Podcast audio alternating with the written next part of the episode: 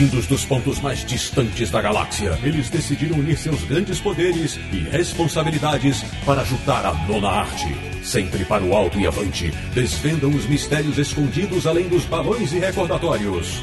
Ortutatis, você queria um podcast sobre quadrinhos? Achou! Bem-vindo ao Confins do Universo.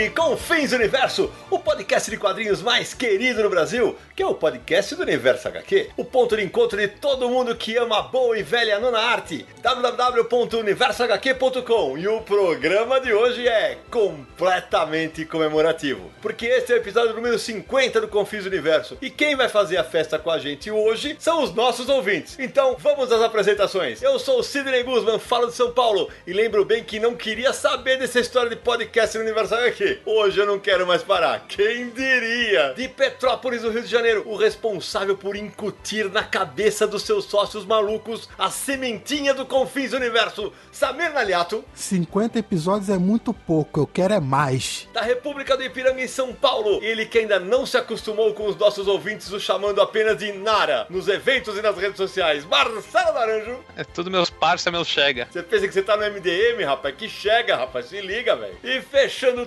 timaço do Confins Universo desse episódio tão especial, de Luxemburgo, na Europa, o nosso correspondente internacional. O cara que não nega que o Confins o ajudou a matar a saudade de falar de nerdice com os amigos. Sérgio Codespot. Batendo aqui palmas pro Samir que teve essa ideia brilhante, entendeu? Essa daí nós vamos dever pro menino Samir pra sempre. Pois bem, meus amigos do Confins Universo, este episódio vai ser um pouco diferente dos 49 anteriores. Durante alguns dias, a gente pediu pros nossos ouvintes enviarem mensagens de texto ou de áudio que a gente ia responder nesse programa. E só o Samir sabe o teor da maioria dessas mensagens. Ou seja, você vai descobrir tudo junto com a gente. Então, ajeite seu fone de ouvido, aumente o volume do rádio no carro e vem com a gente.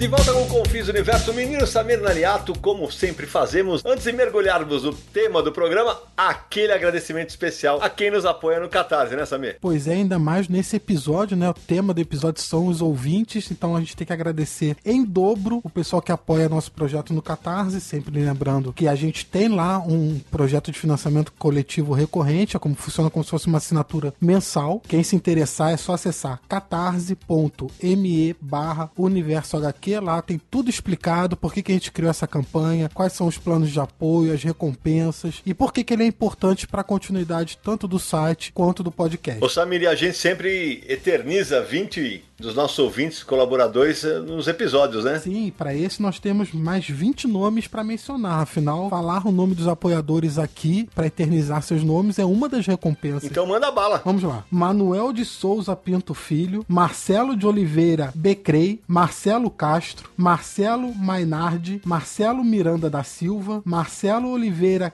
Cacazu. Espero que esteja falando os sobrenomes corretos aí. Marcelo Tristão, Mariana Castro da Silva Nunes Soltelino, Michael Douglas da Silva, Nelson Antoniali Neto, Nilson Vanderci Munhoz Real, Orlando César Quintal Mendes, Oswaldo Ferreira, Paulo Nojento, Paulo Roberto Starren Matheus Costa, Pedro Luiz de Freitas Clementino, Rafael Grande, Rafael Martins da Silva Cruz, Rafael Pimentel e Rafael Duarte. E como a gente sempre faz, Samir, eu sempre identifico alguns nomes que são do mercado. Eu posso estar muito enganado, mas acho que o Manuel de Souza Pinto Filho é o Manuel Souza, editor da revista Mundo dos Super-Heróis. O Marcelo Miranda da Silva foi nosso colaborador, jornalista mineiro, extremamente competente. Mas a todos vocês, muito, muito obrigado. É por causa de vocês que o Confis está no ar e que o Universo aqui está podendo passar por essa reformulação tão bacana dos últimos meses. Sidão, e só para lembrar o pessoal, a gente teve uma pausa entre os episódios episódios 38 e 39, foi uma pausa de aproximadamente cinco meses. A gente teve vários problemas, tanto técnicos quanto de dificuldade para manter o podcast. E foi nesse período que a gente desenvolveu essa campanha, teve a ideia dessa campanha. No episódio 39, a gente voltou com ela no ar e, graças a Deus, está dando certo. A gente está conseguindo manter o podcast. E para esse episódio especial aqui, né, Samira? Além das mensagens por áudio e por texto, vieram alguns desenhos, né? É, lembrando que nesse episódio está estreando a arte de Vitor Cafage, que vai ficar na vitrine do Confis Universo agora. Mas a gente recebeu artes especialíssimas do Sandro Rojo, a gente recebeu do Bruno Junqueira, do Flávio Teixeira de Jesus e do Kaji Fire. Teve mais alguma, Samir? Também teve do Alex A. Marques. Ah, e todas elas vão estar no post desse episódio do Confis do Universo, né? Então, muito obrigado a todo mundo que está se dando ao trabalho de desenhar a mim ou a equipe do Confis do Universo, todo mundo junto. É um grande barato esse retorno que a gente recebe de vocês. Isso, essas seis artes a gente vai colocar lá no post. Quem quiser acessar para ver as imagens, afinal, aqui é um programa de áudio, não dá para ver. É só acessar o post desse episódio Confis do Universo 50. Estarão lá linkadas todas as seis artes com o nome dos autores e também um, um link para uma rede social deles para você quiser conhecer mais do trabalho de cada um. Ô Samir, uma das recompensas que a gente tem no nosso Catarse, um dos nossos colaboradores participar como ouvinte, não é isso? Isso, essa é uma das recompensas e hoje nós temos um aqui conosco. Apresente o menino Samir. Pois é, nesse episódio número 50, nós temos a participação do Roberto Amaral Santos, que é um apoiador do projeto do Confis Universo no Catarse, e ele vai acompanhar a gravação com a gente aqui. E aí, Roberto, tudo bom? Ô pessoal, tudo bem? Tudo mais do que bem, maravilhoso aqui, muito obrigado. Roberto fala de São Paulo, né, Roberto? Então, Roberto, já que a gente sabe que você mandou uma mensagem que só o Samir ouviu, então já que você tá ao vivo e em cores, antes de você ficar como ouvinte, manda aí qual foi a sua mensagem pro Confis do Universo, sua pergunta, porque valia a pergunta, elogio, crítica, tudo. A bola é sua. Ô, vamos lá, eu sou um cara de muitas dúvidas, então a minha foi uma pergunta. Vocês sempre dão ótimas sugestões de leitura pra gente, então agora eu queria umas péssimas recomendações, saber o que vocês têm a dizer sobre uma coisa muito ruim que cada um de vocês leu, e como eu sei que episódio 50 especial, às vezes pro Naranjo pode ser um pouco difícil se conter, se ele quiser dar umas duas recomendações ou três aí, acho que dá pra abrir espaço, né? Naranjo já tá famoso, vocês perceberam. Naranjo tá causando já. né? Então, quem quer começar? Vai. Bom, eu vou começar. É, eu não sou um fã do Rob Liefeld faz duas ou três décadas. Pra mim, ele era um, um sujeito que tinha algumas ideias interessantes do ponto de vista de dinamizar assim os super-heróis numa época aí que eles estavam meio estagnados. O problema é a qualidade do técnica do desenho dele, né? A parte de roteiro, essas coisas, ele sempre foi um, um sujeito que eu acho super estimado e eu entendo que tem muita gente que gosta do, do trabalho dele e tal, mas eu acho a qualidade técnica dos trabalhos é, muito fraca, né? Apesar disso, ele, você viu, fez o sucesso que fez e os editores passam trabalho para ele, mas eu não sou fã não, nem do trabalho da editora dele, que era Awesome Comics, nem do trabalho dele na Marvel. Acho que o trabalho dele que menos me incomodou foi o primeiro, que era aquela minissérie do Rapini Columba, mas eu não sou fã, não gosto do trabalho. Nossa, Sérgio é polido. Eu acho ele ruim pra cacete. Ele é muito ruim, velho. Eu acho ele ruim de doer. É, e já emendo a minha. Qualquer coisa do Deadpool. Qualquer coisa do Deadpool, eu odeio. Eu acho muito ruim. Ah, então ficou fácil, ficou fácil pra mim agora. Com a tua lembrança, a Arlequina da DC, quadrinhos vão na linha do Deadpool. Então é difícil de ler. Especialmente agora, porque o começo, né, Naranjo, quando sai o desenho animado, tinha boas pegadas, né? Sim, aquela fase do Bruce Timm, né? Isso. Aquele desenho estilo cartoon, aquele era lindo. O problema, pra mim, é a fase atual, né? Deve ter seu público-alvo, acredito, não sou eu. E você, Samir? É uma só? Vai, quantas você quiser. Não, eu vou me manter comedido. Eu não posso deixar de comentar Youngblood do querido Liefeld. Putz. Boa parte desses materiais, assim, não vale nem a pena chegar perto. Mas, assim, deixa eu explicar uma coisa antes. Eu não vou falar pra você nunca ler. Eu acho que se você encontrar, você tem que ler. Porque você tem que conhecer quadrinho ruim também. Tem que ter uma base do quadrinho ruim pra apreciar o que é bom. Sim. Tá bom? Então, se você encontrar, leia. Mas não é bom. Deixa eu fazer um comentário especial do Youngblood que o Samir tá falando. Foi a primeira revista que o Liefeld lançou quando eles formaram a Image, foi a primeira revista dele. Era uma revista formato flip-flop, que significa que você tinha uma história de um lado da revista e virava a revista do outro lado, de ponta cabeça tinha outra história. Então, as duas histórias se encontram no meio da revista. Era uma revista de supergrupos, com personagens completamente inéditos. E você tinha duas histórias que não terminavam. Os personagens era como se você já conhecesse eles, embora eles fossem completamente novos. Quer dizer, era um material que desorientava o leitor de todas as maneiras possíveis, assim. Realmente acho que o supra-sumo da falta de noção. Era flip-flop, numa metade era merda, a outra era bosta.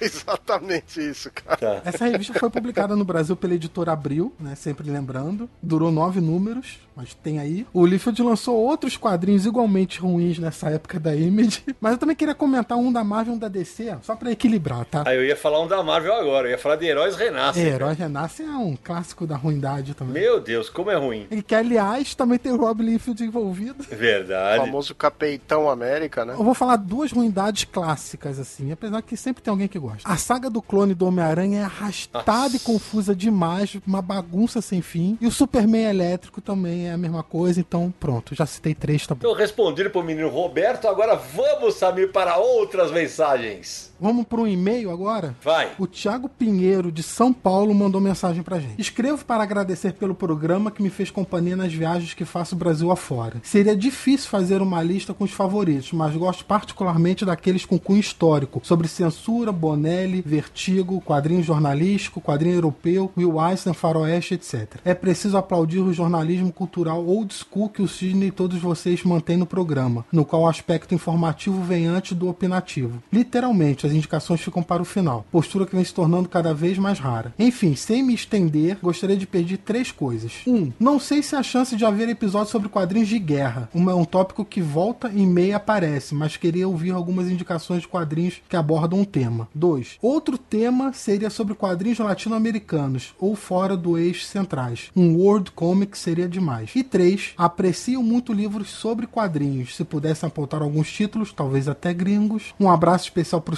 Codespot, que com toda a sua seriedade, objetividade, conhecimento técnico, ainda se derrete todo quando o assunto é Mike Mignola. Ah, e ele, Sérgio Codespot, tá famoso, viu? Se derrete mesmo quando vinhola. Não, ó, fala de livro teórico e ainda elogia o Sérgio e fala do Mike Mignola. Pronto, ganhou. É, ganhei o dia, cara, ganhei o dia. Exatamente. Tiago, primeiro obrigado pela mensagem. É muito legal. É, a gente tem um público muito amplo no nosso podcast. Tem gente que adora os podcasts sobre filmes e adaptações, tem gente que curte mais esses históricos. A nossa ideia é justamente oferecer um, um leque o mais amplo possível para vocês, é, passando um pouco do conhecimento que a gente tem. Eu discordo um pouquinho de você. Eu não acho que a gente faça jornalismo old school. A gente faz jornalismo bom. É, jornalismo bom é assim. Eu sei que pela internet a gente vê muitas coisas diferentes e a maioria delas eu classifico como achismo e não como jornalismo. A gente procura sempre se pautar em bom jornalismo. É, e quanto às suas sugestões, bom, quadrinhos de guerra. Sérgio, responde você. Olha, cara, eu sou muito fã do tema. É, tem uma quantidade enorme de HQs de guerra, tanto na Europa quanto nos Estados Unidos, né? Eu acho que dava perfeitamente pra fazer isso, inclusive na América Latina, já que você citou fora do eixo, né? Não, dava não, vai dar, porque nós vamos fazer um programa sobre quadrinho de guerra. Eu acho que é meio obrigatório. Faremos com absoluta certeza. Esse do quadrinhos latino-americano, acho que talvez é uma pauta pra gente estudar, né? E sobre livros sobre quadrinhos, esse acho que valia um programa inteiro. porque Se a gente deixar o Codespot falar, vai acabar o tempo. Porra!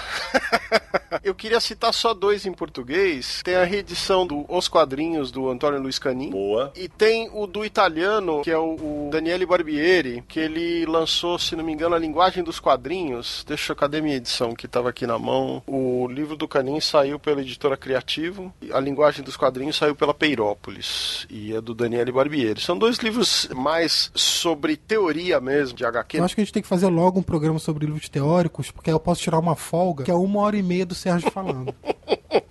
É verdade. E acho que a gente não pode deixar de citar né, o Quadrinhos de Arte Sequencial, que acho que a última edição é da WMF Martins Fontes no Brasil, e é assinado pelo mestre Will Eisner, né? Tem muito material, mas muito, muito material bacana saindo. É, o Brasil ainda carece de obras bibliográficas. É mais uma das tendências que acho que a gente vai ver o mercado mudar. Porque o que se produz de teses de doutorado, de mestrado, até de TCC, é, sobre quadrinhos hoje, vai acabar gerando um, um material muito, muito farto para que as editoras técnicas forneçam esse tipo de material para o mercado. Sim, e muitas editoras têm lançado recentemente livros, biografias ou contando parte da história dos quadrinhos. Tem saído bastante coisa. Um último comentário sobre a, a, pergunta que foi feita, lembrando que nós tivemos uma coluna que chamava Pelo Mundo, mostrava quadrinhos de várias partes do mundo no site. Da Sônia Luiten. Da Sônia Luiten, exatamente. Tinha quadrinho das Filipinas e tal, então também é um programa a ser estudado, de repente, pra gente fazer, né?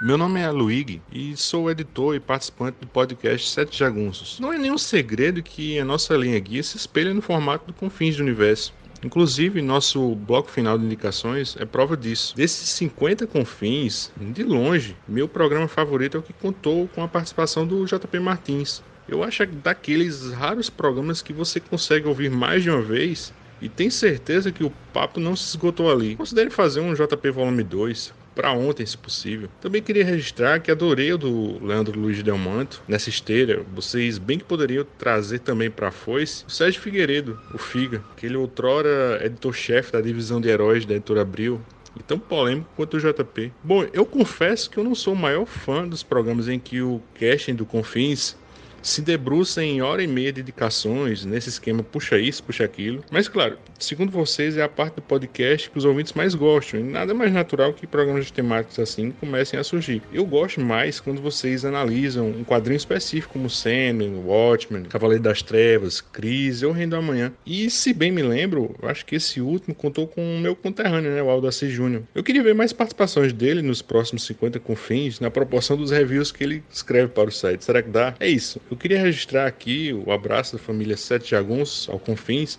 e nossa torcida por mais 50. Ô Luigi, obrigado. Abraço para você, pra galera dos Sete Jagunços. É, sobre as tuas sugestões, vamos lá. O JP, você fica é, convidando os parentes para pedir para participar de novo do programa? Eu sei que você tá ouvindo a gente. Pô, calma, você vai voltar, você vai voltar, fica tranquilo. E sobre as sugestões, Sérgio Figueiredo já foi convidado mais de uma vez pro programa. Infelizmente ainda não conseguimos fazê-lo participar. E o que ele pode garantir é o seguinte: tem mais gente importante para a história do quadrinhos no Brasil, vai fazer programa com a gente. Nós vamos destrinchar a contribuição editorial dessas pessoas em muitos e muitos anos de carreira. Acho que é melhor não dar spoiler ainda, né, Nara? Vamos segurar um pouquinho? Mataia, tudo em andamento. Acho que sim. Ah, e sobre os programas de indicações, tá dentro daquela linha que a gente procura sempre variar o máximo possível de assuntos, né, nos episódios, para não ficar sempre na mesma coisa. Tem episódios como, por exemplo, os melhores quadrinhos do ano anterior que a gente leu. É assim, não tem como fugir desse esquema de indicações no programa inteiro, né? Que é, na verdade, a gente falando as nossas impressões sobre esses quadrinhos. Mas é isso aí. A gente quer sempre atingir o maior número de pessoas, maior número de gostos diferentes e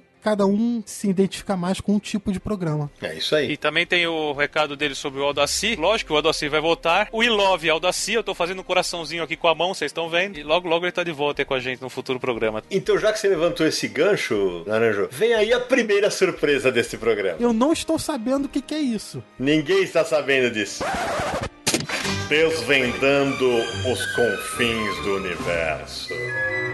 Então, Nara, vamos lá. O Confis Universo até hoje teve 30 convidados em 49 edições, sem contar essa. É, Menino Daci, junto com Ramone, foram os dois que mais participaram em cinco edições cada um. Aí depois tem o Leandro Luigi e o Cassius em duas, e com uma, Rodrigo Salem, Roberto Sadovski, Maurício Muniz, Luísa McAllister, Michele Lima, JP Martins, Marcelo Campos, Marcelo Forlani, Ivan Costa, Daniel Brandão, Júlio Schneider, Chris Petter, Geraldo Aleandro, Marcelo Buide, Luli, Bianca Pinheiro, Camilo Solano, Érico Rosa, Isabelle Félix, Charles Lucena, Lucas Zed, o Poderoso Porco, Fabiano Denardinho, Og, Beth Kodama, Carol Pimentel, Guilherme Veneziani e Pedro Mauro. E mais uma curiosidade, o primeiro episódio do Confins Universo que teve um convidado foi o Confins número 5, Histórias com Maurício de Souza, e o convidado foi o Marcos Ramone. Temos um quiz agora no Confins do Universo? Ah, calma que você não sabe o que vem por aí. Ah, não. Então vou ler um e-mail aqui, do Rafael Soma, de Porto Alegre, Rio Grande do Sul. Ele que assina Coelho. Na minha atual transição de blogueiro para vlogueiro, Universo HQ, especialmente o podcast do Confins, me ensinam a cada episódio duas lições que todo criador de conteúdo deveria aprender com vocês, e que faço questão de citar para todos ouvirem. A primeira, pesquisar o máximo possível sobre o assunto que será abordado em seu texto, áudio ou vídeo. A segunda é que jamais se deve abandonar a ética ao se passar a informação, pois nenhuma quantidade de views vale jogar a credibilidade no lixo. Duas coisas simples, mas que são dos segredos do sucesso do Confins. É algo que achei que deveria ser mencionado nesse episódio comemorativo. Tenho certeza de que muitos criadores de conteúdo se espelham no trabalho de qualidade desse grande quarteto. E deveriam, pois se não fossem realmente fantásticos, não chegariam nos confins da podosfera com confins do universo. Desejo que sigam com bom trabalho, que me inspirou a me reinventar. Tenhamos mais episódios muito mais de mais 50. Um abraço do Soma, o Coelho,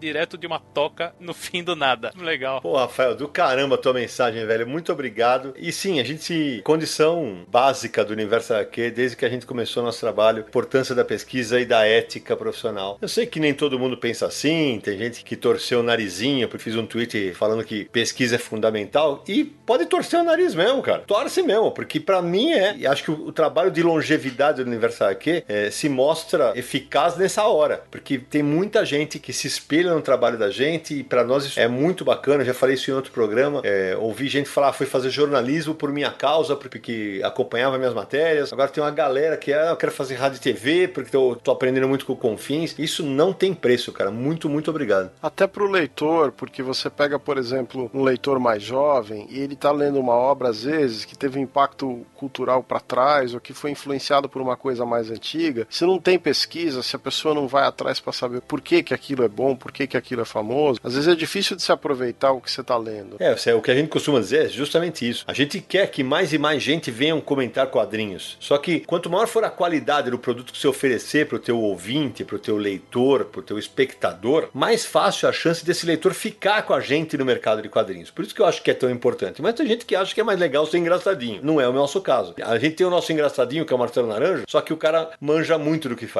Eu acho que tudo que é feito, todo tipo de arte que é produzido, existe o contexto histórico atrás dele. Com os quadrinhos não é diferente. Eu sempre digo que se você conhece o contexto histórico de uma determinada obra, seja o contexto histórico do mundo, ou de um país, ou de como o mercado estava naquela época, você acaba tendo um entendimento melhor da obra em si. É sempre bom você dar o máximo de informações possíveis, até por causa disso. Às vezes você conhece e descobre coisas que você não estava esperando.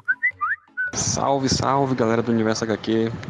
Aqui é o Rafael Cruz, de Belém do Pará, e eu queria deixar aqui meus parabéns pelo alcance do Universo HQ. Realmente continuar elogiando vocês pelo ótimo trabalho e o quanto as edições passadas mantêm a sua relevância, não importa o tempo que a gente escute. Então, é, com frequência estou repetindo, escutando, indo atrás da, das indicações de leitura. Então, um grande abraço, continue o ótimo trabalho de vocês. Estou aqui para apoiar no, no que for possível, né? Então, Abraço aí, galera. E Sidão, quando vier para aqui por Belém, avisa, tá? Pra gente marcar de comer aquele peixe. Abraço. O Rafael é um querido, já realizou evento de quadrinhos, ele tem uma gibiteria, hoje é nosso apoiador no Catarse, casado com a Luciana. Ele foi o ganhador, Samir, do kit dos Vingadores no nosso último sorteio. Então, pô, muitíssimo obrigado. E sempre que eu passo por Belém, sou super muito bem recebido por eles. É, é peixe, é sorvete, é calcinha do Pará. Esses caras me deixam mal acostumados. Vai engordar, hein, Sidão? Ah, mas é só coisa light lá, viu? É só coisa light, é uma coisa de louco. então, Samir, antes da próxima mensagem, mais um quiz. Menino Marcelo Naranjo, conta pra mim. Não sei. Não faço ideia. Marcelo Laranjo, conta pra mim, como é o texto de abertura da sua apresentação quando eu apresento você? Qual é o texto de abertura da minha apresentação? Como é que eu te identifico quando eu te chamo em cada episódio? Ah, desculpa, direto da República do Ipiranga. É, eu falo, da República do Ipiranga em São Paulo. Desde quando existe essa frase? Desde qual programa? Amigo, aqui é um editor que faz a lição de casa. Acabamos de falar de pesquisa, né, amigão? Eu vou ter que chutar, né, velho? Tá desde o começo, Naranjo, você acha? Não, deve ter sido no. Vou chutar, do terceiro programa. Foi no décimo terceiro. Nossa! No décimo senhora. terceiro, mania de colecionar. Foi a primeira vez que eu falei da República do Ipiranga em São Paulo. Antes eu falava do bairro de Ipiranga em São Paulo, de São Paulo no Ipiranga. Às vezes eu falava, não falava o bairro. Só que a gente, como a gente foi aprendendo a fazer o programa com o tempo, né? É, é, achei até legal de contar isso para os nossos ouvintes. É, aí você vai criando as aberturas, as vinhetinhas para cada um, né? Então todo mundo acha que isso aí tá desde o começo, né? Não, desde o episódio número 13. Efeito Mandela. Exato, olha aí. Então vamos pro e-mail do Alex A. Marques, que aliás mandou uma historinha, não foi uma ilustração, foi mais ou menos uma história. Muito obrigado. Acompanho vocês praticamente desde o começo e não deixo de consultá-los antes de comprar um quadrinho. No ano passado, na Quanta, conheci o Sidney no workshop de edição de quadrinhos, obrigado. O Marcelo, que fez a, o curso comigo, e o Sérgio passeando. Olha só, só faltou o Samir autografar meu Universo HQ entrevista. Bota a caixa registradora aí, André! Difícil listar os melhores confins, mas os voltados aos quadrinhos são os melhores, principalmente os de número 32 e 38, que me estimularam a produzir meu próprio material. Se tudo der certo, ainda esse ano mando o release da minha própria HQ. Sinto falta do checklist no site, mas imagino que isso dependa mais das editoras do que de vocês. Acertou. Se puder sugerir um podcast, que tal um sobre quadrinho underground? Materiais como metal rolan, heavy metal, chiclete com banana, média, etc. O desenho para o Confis Universo meio que acabou virando uma charge e espero que isso não seja um problema. O problema disso é que não deu tempo de eu colorir tudo, mas deixei em condições para que vocês possam publicar. Espero que gostem. O Alex deu sorte porque encontrar todo mundo ali, quase todo mundo, que o Samir não tava, mas eu, o, o Naranja e o Sidney na conta. É verdade. É uma raridade hoje em dia, porque eu vou uma vez por ano, no máximo, pro Brasil e então me encontrar em qualquer evento no Brasil hoje em dia é um negócio raro, você deu sorte. É, o mais difícil já conseguiu. é, eu acho legal a sugestão dele do quadrinho underground, apesar de não encaixar a Metal Roland para mim não é, não é quadrinho underground, é, mas acho que vale sim como uma sugestão de pauta para o futuro. É, na, na, verdade, tanto a Epic Comics quanto a Metal Roland e aquelas revistas espanholas, então era mais uma vanguard do que um underground, né? É isso aí. Salve, salve, amigos de Confins do Universo. Aqui quem fala é o Charles Lucena, psiquiatra e roteirista de quadrinhos. Antes de mais nada, parabéns para vocês. Parece que foi ontem, né? Eu lembro do primeiro episódio do Confins, aquele do tenebroso filme do Quarteto Fantástico. E eu que nunca fui muito fã de podcasts, fui imediatamente fisgado pelo de vocês. Caras que sempre respeitei, pelo baita trabalho no mundo dos quadrinhos pelo baita trabalho no site Universo HQ, que acompanho e sempre acompanhei com muito afinco durante muitos anos. Nesse meio tempo, nós nos tornamos amigos. Tive até a honra de participar de um episódio, o episódio 43, sobre os destaques de 2017. E vocês não têm ideia do quanto o convite de vocês de interagir, de participar com vocês, me deixou orgulhoso e me deixou realizado.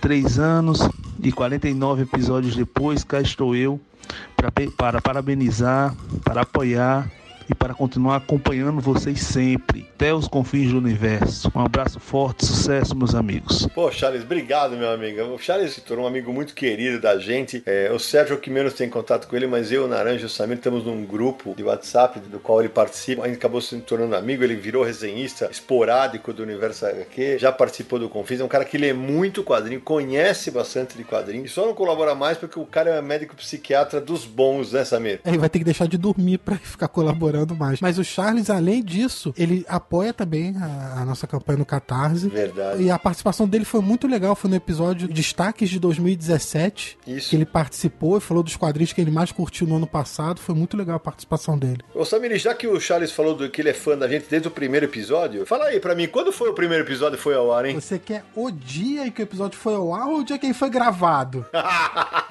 dia que o primeiro episódio do Confis Universo foi ao ar. Vai, vai, eu dou tempo de você pesquisar, vai, precisa acertar uma, vai. Eu não acertaria nem o ano. 21 de agosto de 2015. Muito bem, menino Samir A internet rápida faz umas maravilhas, né, Samir? Acho que eu não acertava nem o ano.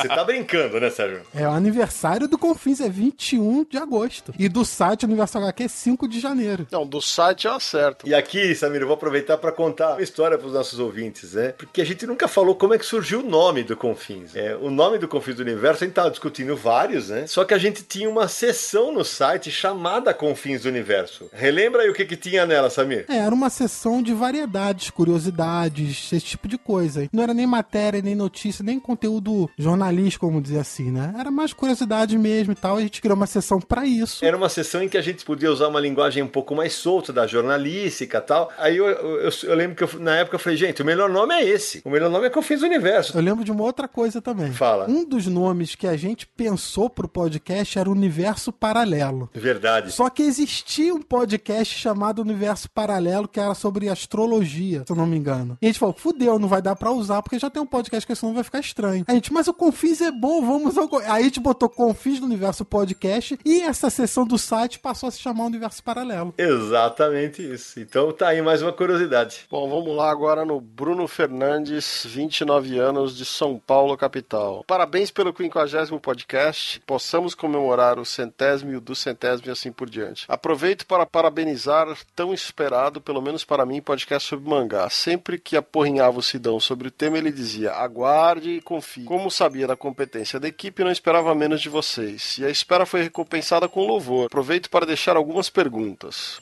Por que ainda existe fã de quadrinho que menospreza ou ignora os mangás? Vocês acham que em pleno século XXI ainda há preconceito com obras que não sejam americanas? Há uma esperança de que mais pessoas leiam quadrinhos japoneses ou devemos nos conformar em ser nicho do nicho? No mais, aguardo do próximo tema envolvendo os quadrinhos lidos da direita para a esquerda. Continuo com o trabalho magistral que vocês sempre fizeram e que venham mais e mais episódios. Vida ao confins e universo HQ. Bom, eu vou começar com o seguinte: eu acho que algumas das suas perguntas elas não são verdadeiras na formulação delas, né? Por exemplo, você pergunta se tem preconceito com obras que não sejam americanas. É, eu não sinto isso. Eu acho que existe alguns preconceitos, mas não é o fato de ser mangá ou de ser americana. Eu acho que essa história de preconceito com quadrinho é genérica. Existe um preconceito com quadrinhos. Ah, sério, eu vou discordar de você, velho. Vou discordar muito de você. Eu acho que tem sim uma galera que só lê quadrinho super-herói que fala, não, eu não toco em mangá. E tem o preconceito inverso. Isso que eu ia falar também. Tem a galera que só lê mangá e não lê quadrinho de super-herói ou quadrinho europeu ou qualquer quadrinho ocidental. Eu já vi eh, garotada que fala assim: ah, não, é, se é quadrinho eu não quero, porque ele lê mangá. Alguém tem que falar pra pessoa que mangá é quadrinho. Não, não, eu,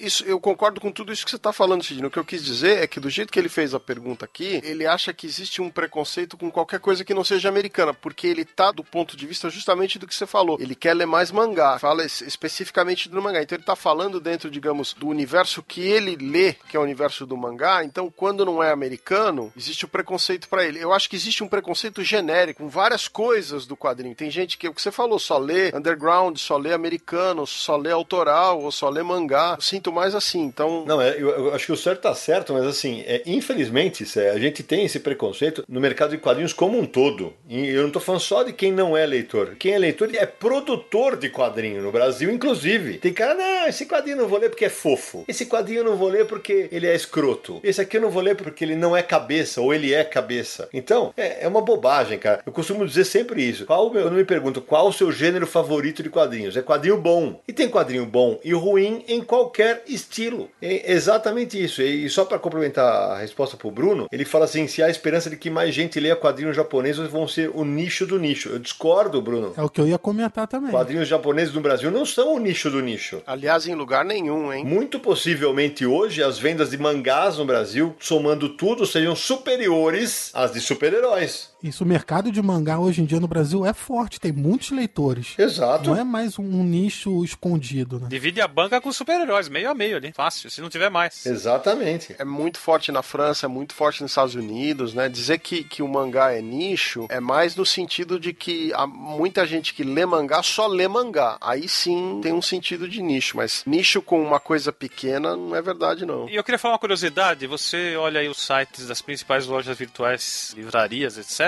Quadrinhos estão entre os mais vendidos, né? Então eu tenho a impressão que mudou muito esse mercado aí ao longo dos últimos anos ou últimas décadas. Mas ainda existe gente que de outras gerações que não enxerga isso. Eu, inclusive, conversei recentemente com uma pessoa muito inteligente, mexe aí com alguma coisa do trabalho livreiro, e, e o comentário foi o seguinte: quando eu falei que eu amo quadrinhos, ela falou: ah, eu, leitura fantástica para crianças. Eu só queria ter um exemplar do, do Inferno, do Alan Moore, falar: Tó, lê isso aqui! Mas não, não dá, né? Porque a pessoa não acompanha, não é o foco dela. E isso existe muito hein, hoje em dia, é normal até. Então talvez daí venha um pouquinho desse preconceito arraigado, não sei. Mas eu tenho a impressão que mudou demais esse mercado. Mas aí eu, eu sempre falo disso, Naranjo. É missão de todo mundo que lê quadrinho, e você inclusive, Bruno, todo mundo que lê quadrinho, seja japonês, italiano, americano, nacional, cara, todo mundo que lê quadrinho, é missão de cada um de nós falar assim, ó, eu sempre falo isso, quadrinho é coisa para criança? Todo mundo fala, não, eu falo, é. É reticências, também para criança. Quadrinhos são rigorosamente como o cinema. Tem de tudo. Tem quadrinho erótico, tem quadrinho pornô, documentário, tudo. E, e tem para todos os públicos, bolsos e gostos. Olá pessoal do Confins do Universo, meu nome é Diógenes Andrade, eu falo aqui de Curitiba, eu sou muito fã do Universo HQ, muito fã do Confins do Universo, sou apoiador de vocês no Catarse, acho sensacional o trabalho que vocês vêm fazendo. Eu comecei a ler quadrinhos nos anos 80, aquele esqueminha que quase todo mundo, né, Começa com Mônica, depois Disney, mas eu realmente me encantei pelo universo dos super-heróis. Depois que eu vi o filme do Superman do Christopher Reeve. Eu realmente fiquei encantado com aquilo. É, depois, claro, fui migrei também para os desenhos da Marvel que foram sensacionais, mas nunca tive esse lance de ah, sou mais DC, sou mais Marvel. Eu gosto de ler tudo, gosto de ler boas histórias, aprendi bastante né, com o podcast de vocês, aprendi bastante com o Universo HQ, aprendi bastante vendo é, alguns canais do YouTube, principalmente o Pipoca Nankin, que eu adoro Puta, eles têm um quadro que chama Se Não Leu, Leia, que é muito bom. Já comprei muita coisa depois das indicações deles lá também. Estou esperando a participação deles aí no Confis do Universo. Acho que vai ser muito legal, hein? Mas a pergunta é o seguinte: vamos supor que nós tivéssemos o poder de ajudar o pessoal da DC, Warner barra DC, né, nos cinemas. É sabido, né, que a DC vem tomando um pau na, na parte cinematográfica da, da Marvel Studios. Se a gente pudesse né, ajudá-los indicando alguma obra, alguma história, alguma saga que pudesse ser transformada em filme e que desse uma, uma bombada no universo cinematográfico da DC. O que vocês recomendariam? Uh, eu iria de Reino do, do, Amanhã, assim. Acho que ficaria sensacional ver aquela história na, na telona do cinema. Um abraço para todo mundo, vida longa ao Universo HQ e ao Confins do Universo. Ô Diógenes, primeiro obrigado pela tua mensagem. Eu vou surpreender agora, a galera vai achar que eu tô de brincadeira, mas vamos lá. Eu não iria de Reino da Manhã, que é uma história que eu adoro, porque acho que é uma história para quem já leu muito super-herói e acompanhou muito super-heróis. Adaptaria para a telona Rufem os tambores!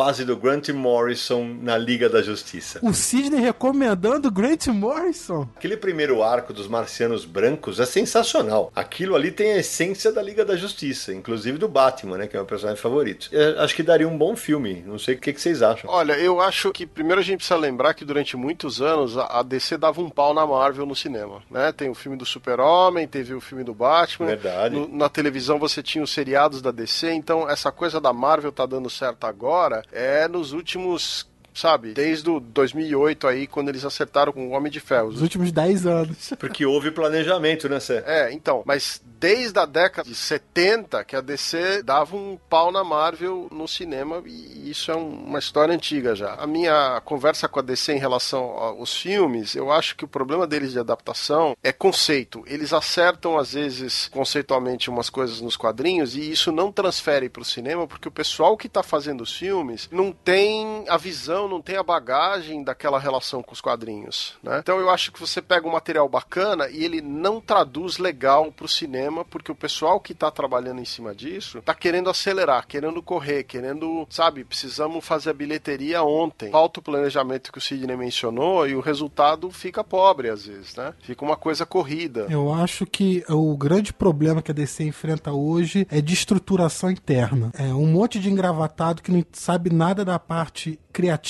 Cacique demais. É, exatamente. Eles querem ficar dando pitaco no que não entendem, mandam cortar, mandam esticar, mandam reduzir. E aí, enfim, os criadores realmente ficam na mão desses caras. Eu acho que tinha que ter uma estrutura separada dentro da Warner para descer com seus responsáveis e eles tocam o barco. Se você não delegar isso, vai continuar a confusão. Minha opinião, uh, primeiro, parar de querer imitar a Marvel, não se preocupar em interligar filmes, fazer alguns bons filmes, bons, fechados. Tem muita coisa da série Túnel do Tempo para tomar como base, várias tramas fechadas, muita coisa bacana em quadrinhos da DC, muita coisa mesmo que dá para pensar em colocar na telona. E a partir daí, começar a ter elogios dentro de um trabalho de qualidade e começar a pensar mais a longo prazo. Essa é a minha sugestão, que ninguém vai ouvir. E o Diogenes falou um negócio que eu não quero deixar passar batido. É, em relação à pergunta anterior, que foi a do Bruno, o Diogenes respondeu bem. Ele é um tipo de leitor que não tem preconceito com qualquer tipo de quadrinho. Ele falou que ele lê o que cair na mão dele e ele tá sempre em busca de descobrir quadrinhos bacanas. Boas-vindas ao primeiro episódio do Confins do Universo. É, menino Samir Naliato, como é a abertura do Confins do Universo? Porra, me pegou agora. não, eu lembro, eu só não lembro do iníciozinho. Pelo amor de Deus, a minha abertura. Ah, bem-vindo, bem-vinda. Quando começou Bem-vindo, Bem-vinda? No segundo episódio. Você acha que foi no segundo episódio? Naranjo? Ah, agora eu vou chutar mais, nono episódio. Sérgio? Eu vou pôr que foi no primeiro, só porque realmente eu não tenho a menor ideia. Eu acho que não foi no primeiro, acho que no primeiro ele fala bem-vindos. o bem-vindo, bem-vinda! Foi estreou no episódio número 5, que é o episódio do Maurício. No primeiro episódio, eu falo boas-vindas. Ah, é, boas-vindas, isso mesmo. Depois eu falaria no episódio 3, que é aquele que a gente regrava a cabeça do Vingadores, né? Que a gente era o nosso episódio piloto. Eu falo, seja muito bem-vindo, seja muito bem-vinda. Agora, o mais curioso é, eu falo, eu cheguei a usar boas-vindas, e no episódio 6, que é o, em seguida o do Maurício, eu inverto. Eu falo bem-vinda, bem-vindo. E a partir do 7 pra frente, virou o nosso, o meu bordão de abertura. Bem-vindo, bem-vinda. Então, mais uma curiosidade aí pra galera do Confis do Universo. Agora, eu vou corrigir você. O seu bordão agora é Jesus de bicicleta. É verdade, o bordão é Jesus de bicicleta, né? A abertura é o bem-vindo, bem-vinda. Pode ter mais de um bordão. Perfeito. Eu não sei de qual das duas nós vamos fazer camiseta do Confins. Opa, olha o spoiler aí. Epa. Antônio Vanzilota, 21 anos, estudante de medicina do Rio de Janeiro. Gostaria de parabenizar todos, pois vocês são incríveis tanto em fact-checking quanto em divulgação, repertório e principalmente no coração. Sou grato por esse podcast existir. Confesso que comecei a me adentrar no mundo dos podcasts após me mudar e ficar alguns meses sem internet. Isso lá em 2015, foi no ano que o Confins começou. Estagiava na época na Fiocruz e usava meu tempo livre lá para baixar o máximo de programas e poder ouvir em casa. Sim, ouvir podcast era minha companhia. Falando agora de um momento específico, no episódio 48, Era uma vez no Oeste, eu tive uma das melhores sensações ao ouvir um programa. Perdi meu pai bem cedo, lá por volta dos meus 7 anos. E uma das lembranças mais vívidas que tenho nossa é ele sentado na banca de jornal dele com sua camiseta cinza lendo texto para mim, enquanto eu ficava sentado no seu pé. Ouvindo o programa, eu estava novamente naquele momento, vendo o Antônio Barrigudinho. Obrigado. Mais uma vez, parabéns pelo programa, pela dedicação e por trazer esse mestre que é o Pedro Mauro. Estou louco para ler gatilho, enrolando para pegar devido a problemas financeiros, mas animadíssimo com o projeto. Pô, Antônio, que mensagem incrível, cara. É- Esse tipo de coisa é emocionante pra gente, sabe? Não é a primeira mensagem que a gente recebe de um programa que toca algum dos nossos ouvintes de uma maneira mais emocional, mas, cara, que puta, que mensagem. Eu não sei nem. É, é raro me deixar sem palavras. Me deixou emocionado, E velho. vale muito pra gente pelo seguinte: eh, no dia a dia da gente, às vezes a gente tem um, um atrito aí com desânimo, porque existe muita birra, existe muita negatividade, às vezes, né? E não é todo mundo escreve elogiando, que te dá um- uma coisa assim emocionante como o que você descreveu, da importância que o programa teve pra você e tal. Então, às vezes tem um desgaste da nossa parte, porque você escuta muita crítica, você ouve os defeitos, sabe? Você sentir que você afetou a vida da pessoa num momento importante é um negócio muito legal. Samir, antes de você mandar o próximo áudio, eu quero ler uma, uma mensagem direta que eu recebi no Twitter, que acho que é muito bacana. É do Lucas, ele não mandou pro Confis, mas eu vou ler porque acho faço questão de dividir com vocês e com os nossos ouvintes. Boa noite. Eu só queria agradecer pelo podcast. Eu sempre quis ser editor de livros e sempre duvidei que pudesse. Moro no interior do interior, mas ouvir o Confis do Universo me estimulou e me ensinou muito. Hoje fiz os cadastros, os pagamentos e estou esperando o meu registro de editor. E já tem dois livros acadêmicos para sair. E eu sei que não vou cometer vários erros de iniciante, embora é provável que eu cometa alguns, porque aprendi muito contigo, Sidney, com vários outros participantes do podcast sobre os cuidados com detalhes. E um dia vou conseguir editar meus livros sobre cinema. Muito obrigado e abraços. Lucas, já te respondi no Twitter e eu queria te responder aqui no Confis Universo. Cara, muito obrigado você pela mensagem que você mandou pra gente. É, para nós é inspirador que o nosso trabalho acaba ajudando de alguma maneira, é, inclusive profissionalmente, tanta gente que nos acompanha. Obrigado de coração. É realmente uma mensagem emocionante. Olá, pessoal do Confins do Universo, tudo bem com vocês? Então, minha dúvida é mais referente ao cenário do mercado de quadrinhos. É, a gente ouviu muito aí durante os dois últimos anos que estava efervescente, devido até aos filmes que estão saindo aí da DC, da Marvel e tudo mais, e que o mercado estava muito bom. Ano passado na Comic Con, é, acho que bateu o recorde de lançamento de quadrinhos nacionais, por exemplo. E eu me deparei com duas notícias ruins esse ano: fechamento de duas lojas, anunciado o fechamento de duas lojas especializadas em quadrinhos que eu frequentava. A primeira é a Empório da HQ, que fica ali na Teodoro Sampaio mesmo, e a outra é a Gibiteria. Então, e ambas conversei sobre. Tudo bem, talvez eles não quiseram expor também o real motivo, né? Nem precisa. Falaram que o mercado tá ruim, que passaram por diversas dificuldades, justamente nesses três últimos anos aí. Foi algo que eu ouvi dos, dos dois, né? Donos da- das lojas. E, enfim. Então eu queria saber o que realmente está acontecendo. Eu vejo que aqui no Brasil é muito difícil de mensurar é, o mercado em si. É, eu não sei se é porque é um, um, mercado muito pequenininho, né? Uma bolha, né? Como a gente bem sabe. Mas eu queria saber o, é, a perspectiva de vocês diante de tudo que está acontecendo aí e tudo mais. Com a entrada da Amazon, o que que isso interfere tanto assim no cenário? Bom, como você esqueceu de mandar o seu nome pra gente, é o final de celular 3864, né, do WhatsApp. É, a tua dúvida é bastante pertinente. A gente vive um momento de muita criatividade editorial no país e muita coisa em banca, muitas coleções rolando, só que você usou o termo bolha. Nitidamente houve um excesso, está havendo um excesso de materiais em bancas e livrarias, né? E ao mesmo tempo, quando a gente fala que duas gibiterias importantes importantes do Brasil, de São Paulo, fecharam, é porque a concorrência fica cada vez mais difícil, especialmente com o comércio eletrônico da Amazon, que pratica preços em que as lojas físicas não conseguem praticar. Muitas vezes com descontos, inclusive maiores do que as próprias editoras oferecem. Então, essa é a razão. E claro, né, a gente vive um momento de crise econômica no país. O bolso das pessoas é finito, é, não é infinito, né? E as pessoas têm que optar. Elas têm que optar por comprar essa ou aquela. A gente tem um público de quadrinho muito grande hoje? Temos.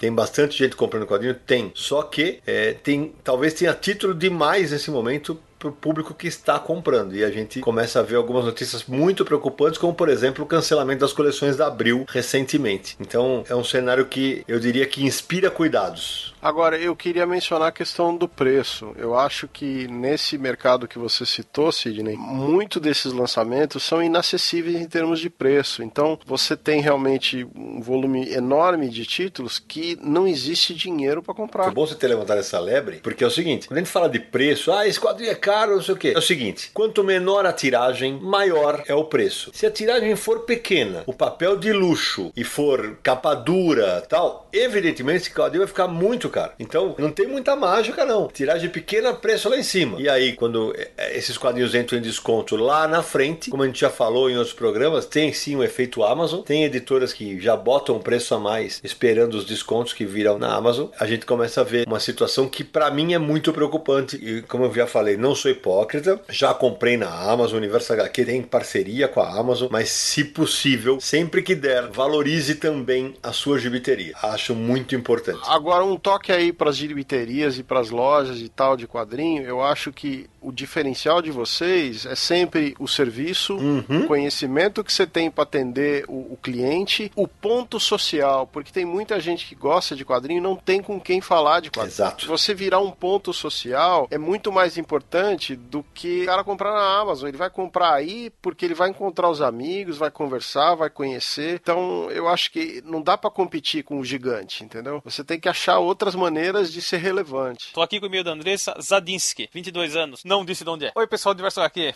Me formei em jornalismo, sou de Curitiba, estou passando um período morando em. Pera aí, ela falou de onde é. Ela já falou de onde é, porra. Agora ela falou, tá vendo? Ah, pegadinha. Leio quadrinhos desde pequena. O site de vocês sempre fez parte da minha vida e com ele eu me mantenho atualizada com o que está saindo de quadrinhos brasileiros para comprar tudo quando voltar. Separa o dinheiro. Ouço todos os confins, assim que saem e são sempre uma ótima companhia entre o caminho da minha casa ao trabalho. Agora, a minha pergunta é a respeito de jornalismo sobre quadrinhos. Com veteranos na cobertura do mercado brasileiro de HQs. Como vocês analisam esse boom recente de canais, sites, blogs e perfis dedicados aos quadrinhos? Sou nova, mas desde que me entendo por gente, acompanho quadrinhos, junto com meu pai, e não me lembro de outro momento com tanta gente falando sobre o assunto. Aí minha outra questão: vocês consideram todo o conteúdo produzido por esses espaços como jornalismo? Quem está produzindo jornalismo e quem está apenas fazendo divulgação? Não é estranho essa conexão constante com a Amazon? Muito boa pergunta, Andressa. Como eu não tenho medo de encrenca, eu vou já meter o dedo na ferida. Não, eu não considero que todos esses divulgadores façam jornalismo. Muitos deles fazem jornalismo bom. Hoje tem muita gente escrevendo boas resenhas é, no, no, Instagram, tem bons canais de vídeo. Pipoque Nankin, que vai estar aqui conosco, é um site que consegue mesclar jornalismo e entretenimento de uma maneira bacana. Agora, tem muita, mas muita gente que só tá nessa por um objetivo: ganhar gibi. É para ganhar gibi e para ganhar um troco, né? Né? Porque acaba tendo bastante like e tal. Eu não sei se chega a pagar algumas contas ou não, espero que pague de verdade. É, mas assim, se de, de qualquer maneira, se tiver ganhando gibi, mas fazendo um trabalho bacana de divulgação, tal, de, de com pesquisa e não só pelo oba-oba, tem todo o meu apoio, vai ter todo o meu respeito, inclusive. Agora, os que estão nessa só por modinha e que se não der certo daqui um ano param, para esses daí, o ostracismo é o caminho. Teve um, inclusive, eu, eu, vou falar, vai, mas não vou dizer quem é, não vou dar link, vocês não vão achar, não vou dar ibope. É que me mostraram, porque eu não queria ter visto. Mas a pessoa analisa o Watchmen e diz que não gostou, fala que não leu, mas que viu o filme. Então, haha, é... não dá, né? E é complicado, e a Andressa cita o negócio da. Tem gente que, cara, que ela fala a conexão com a Amazon. A Amazon paga a conta desse, da maioria desses canais, sabe? Só que assim, você vai fazer um vídeo falando mal e vai dar o link da Amazon. Eu confesso, eu acompanho poucos canais de YouTube para poder opinar de maneira mais assertiva nesse caso. Se você fizer uma puta resenha de um material bacana e quiser dar o link da Amazon, eu não vejo problema nenhum. Desde que seja uma coisa que realmente você gostou. Você tá fazendo aquilo só pelo like, só pela porcentagem que você vai receber, aí acho que fica um pouco complicado. Eu acho o seguinte, eu acho que é ótimo que tenha muita gente falando sobre quadrinhos, que tenha ainda mais pessoas falando sobre quadrinhos. A gente vive numa época que tá tudo conectado, internet, acesso, com um clique você vê um vídeo, ouve um podcast, acessa um site. Quanto mais gente falando, melhor. E não é só sobre quadrinhos, cinema é a mesma coisa, livro é a mesma coisa, tudo. Muita gente falando sobre tudo. E nesse meio, tanta gente falando sobre tudo, você começa a filtrar aqueles que você se identifica mais. Eu acho que não tem problema nenhum, como o Sidney disse, não acho que todos sejam jornalismo, mas também não vejo problema nos que não são, sejam só opinativos. Também não vejo. Eu acho que a palavra-chave aqui é credibilidade. É isso aí. Se você quer colocar, fazer uma análise para vender o seu livro, tudo bem, contanto que sua análise seja sincera. Eu não vejo nenhum problema você falar bem de um quadrinho, colocar link da Amazon ou da Saraiva. Exato. Como eu não vejo nenhum mal você falar mal e também colocar link da É. Saraiva e da Amazon. Contanto que você esteja passando credibilidade pro seu ouvinte ou pro seu espectador. Eu acho que contanto que você fale exatamente aquilo que você acha, seja bom ou seja ruim, não tem problema nenhum. Agora, eu acho que é um problema e muito grande você falar bem só para colocar o link para vender. Isso é problema. Ou você só vai falar bem porque alguém está pagando você para falar bem. E isso com o tempo vai não vai ser bom nem para você, porque a credibilidade vai ser desfeita.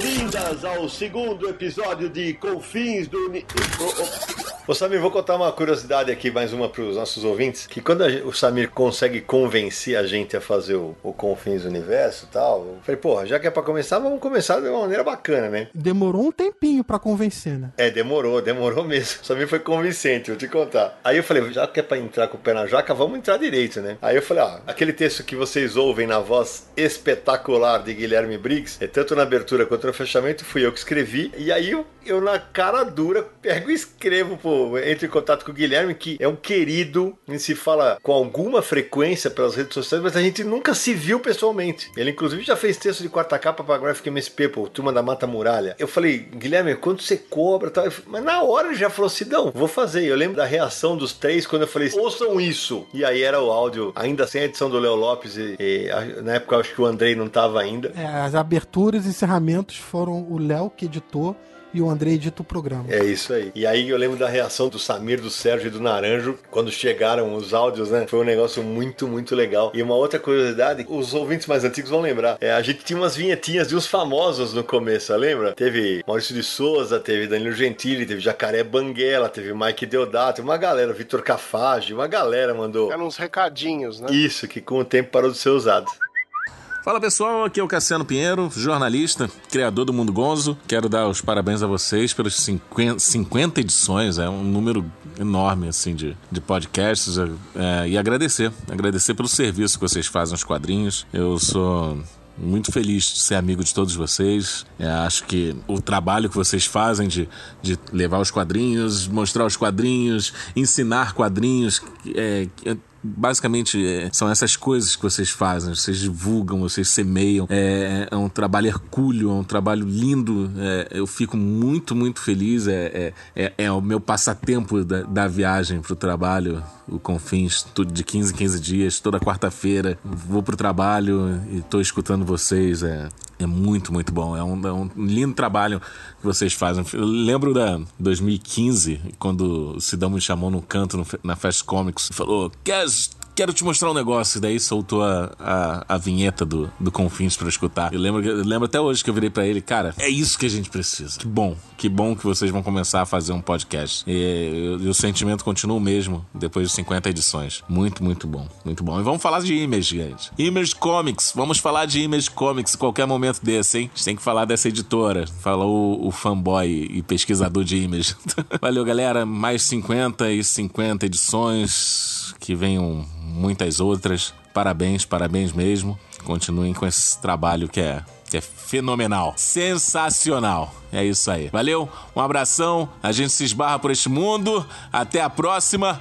Fui! Ô, Caso, obrigado, meu velho. O Caso é, é, outro amigo de longa data, também tá naquele grupo do qual participo o Charles Lucena. É muito fã de Image, tá sempre cobrando que a gente faça e vai ter um programa sobre Image, pode se preparar. É, eu lembro, assim, quando eu mostrei a vinheta no Fast Comics, acabei de falar da vinheta, se tivesse combinado não daria certo, porque não combinamos nessa mesma. Pois é. Mas obrigado pela audiência sempre cativa e obrigado pelo apoio. O Caso tá sempre divulgando quando sai um episódio novo no Mundo Gonzo, o canal dele. Para nós é, é, é muito muito legal ver gente que trabalha com quadrinhos e acompanha nosso trabalho tão assiduamente. Ele teve com todo mundo do grupo em 2015, na Comic Con. Isso, exatamente. Ou se não, você tem falado aí de quiz, curiosidades e tal, então passando duas curiosidades rápidas, que eu me lembrei com a mensagem do Cassiano. Uma, podcast sobre a Image. Ano passado a Image completou 25 anos. E sim, estava planejado um podcast sobre a Image. Verdade. Mas a gente passou por aquele problema que ficou cinco meses sem poder fazer um episódio. Foi o momento em que não calhou de fazer o episódio sobre a editora, mas sim, está nos nossos planos. Até porque mais material da Image tem chegado aqui no Brasil, graças a Deus, frequentemente, né? Então até melhorou, de repente, fazer nesse momento ou num próximo programa sobre essa editora. É, vale a pena fazer sobre a Image sim. Mas que nossos ouvintes podem esperar, porque vai vir um programa sensacional. E a outra curiosidade é a seguinte: você tá falando algumas aí, eu lembrei de uma, que é a música de abertura do Confins. Olha, danadinho, rapaz, eu tinha separado aqui, agora fala, vai. Será que é a mesma coisa que a gente vai falar? Vamos ver. Eu lembro que a gente fez uma busca gigantesca por uma música que se encaixasse no clima do podcast. Eu perdi a conta de quantos sites eu acessei, de quantas músicas eu ouvi. Tranquilamente foram mais de 500 músicas. E foram semanas, se bobear, acho que foram uns dois meses de procura de música. E aí eu mandava uma música, o pessoal ouvia, hum, essa não tá muito boa, essa tá legal, mas não sei o que e tal. E essa, quando chegou, todo mundo curtiu. A gente, então vai ser essa, porque também não aguentava mais ouvir música. Exatamente. Só que aí a curiosidade que eu coloquei é o mais incrível, Samir, é que essa música, que é composta pelo Art Munson, que é um compositor e, e guitarrista norte-americano, ela se chama Super Hero. Quer dizer, eu falei, ah, gente, é coincidência demais. Essa aqui tem que ser a nossa música. E cada vez que faz o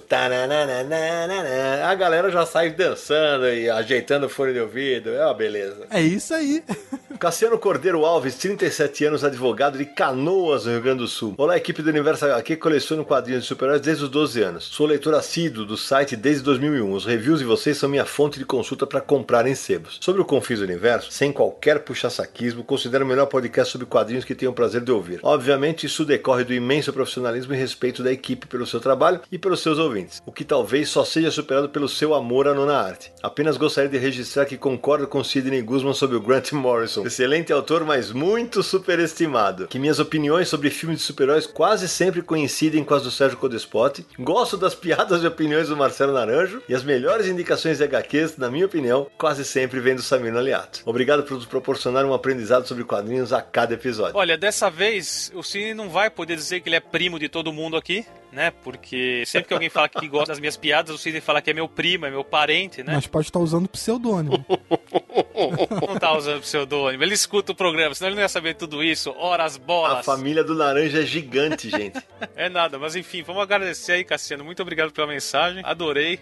É bacana ver essa identificação que você encontra com a gente aqui, determinado ponto com um, determinado ponto com outro. Fiquei muito feliz mesmo pela mensagem. E bom, isso me motiva a continuar com minhas piadas, que quem sabe não são tão ruins assim.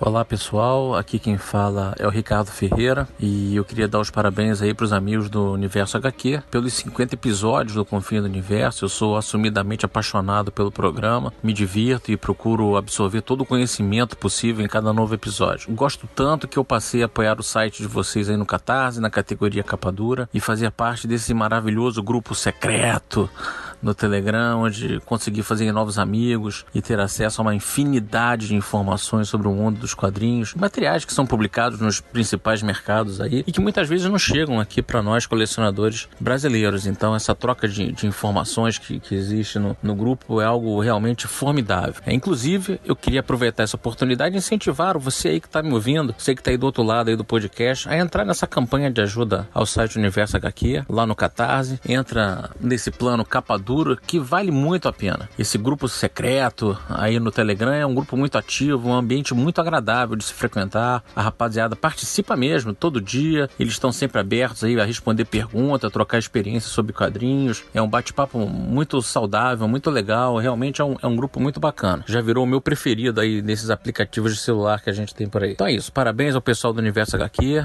Para o alto e avante sempre. Tamo junto. Ô, Ricardo, obrigado, meu velho. Muito obrigado tanto pelo seu apoio quanto pelas mensagens aí, pela propaganda. A gente é suspeito para dizer porque nós quatro gostamos demais de interagir com os ouvintes, né? E esse grupo do Telegram tá sendo divertidíssimo mesmo, porque tem os malucos ali, como o Yuri, como o Ricardo, como o Guilherme Veneziani, a Isa, o próprio Roberto nos ouvindo hoje, o Thiago, que já participou como ouvinte, uma galera e tá chegando cada vez mais gente nesse grupo. E o papo é sempre muito, muito, muito divertido. E não são só vocês que aprendem, a gente também aprende muito com vocês, saiba disso. E, e, eu queria lembrar uma coisa rapidinho que o Ricardo, antes da gente fazer a campanha no Catarse, Ricardo ficava assim no Twitter. Quando é que vocês vão fazer uma campanha de financiamento coletivo? Quero apoiar e vocês não criam. E aí depois, quando a gente criou, ele foi lá no primeiro dia. Pá. Pois é, é verdade mesmo. O que eu queria lembrar e agradecer é o seguinte: o, o Ricardo não é o primeiro dos nossos apoiadores que não só apoia a gente, mas faz questão de dizer que é bacana e, e pede para que outras pessoas apoiem. Eu acho isso é espontâneo e eu acho muito legal, entendeu? Que é, essa é aquela que não tem preço, né? Sam? É, exatamente. Assim, não tem como recompensar vocês por esse tipo de atitude que vocês fazem em relação ao trabalho da gente. É, para nós o, o, que resta é tentar oferecer o melhor conteúdo possível para vocês a cada 15 dias. É, a gente ficou muito feliz um pouco antes da gravação desse programa. A gente pela primeira vez ultrapassou 200 apoiadores, né? Pô, para nós a gente tem muito, mas muito, muito mais ouvintes do que isso. É, só para especificar, são 200 apoiadores ativos. Exato, exatamente. Porque se a gente pegar os que já saíram também, já passou de 200, né? É, e a gente sabe que, cara, não tá fácil para ninguém a vida. Tem gente que perde emprego, tem gente que reduz a renda tal. Então, a gente valoriza demais todo mundo que desembolsa um pouco do seu ganho mensal para manter o nosso projeto e é para vocês que a gente acaba trabalhando e está fazendo desde que a gente criou a campanha, está mantendo rigorosamente a periodicidade do Confis do Universo. A gente conseguiu subir todo o conteúdo desde 2000 que estava offline, agora está tudo lá. Então aos poucos a gente vai botando a casa em ordem. A gente só pode agradecer mesmo. Seja muito bem-vindo, seja muito bem-vinda a mais um episódio do Confins Universo. Thales, 25 anos, Minas Gerais. Conheço o Universo HQ desde 2005 e considero como parte da minha tríade de melhores sites brasileiros sobre quadrinhos junto com Terra Zero e Marvel 616. Aliás, um abraço pro pessoal do Terra Zero e pro pessoal do Marvel 616. Gosto muito do podcast de vocês, tem algumas sugestões para futuros episódios. Então vamos lá, sugestões. Quadrinhos de terror, EC Comics, Warren Publishing, gibis de terror da Marvel e da DC. Pode botar o tique aí, porque vai ter. É, oh, vários aí, vai, manda bala. Vai. Quadrinhos Star Wars, fase Marvel Comics e Dark Horse. O Samir queria fazer, a gente meio que falou, ai, acho que não, não sei, vamos voltar a estudar. Mas vai rolar, vai rolar, calma que tem espaço para tudo. Quadrinhos do Conan, o Bárbaro, fases Marvel Comic e Dark Horse. Bom tema. Lembrando que agora tem Conan europeu também, né? Isso. E 80 anos do Super-Homem, na verdade Superman. Pode botar a música aí, Andrei. Tan, tan, tan, tan, tan. Pode botar porque vai ter.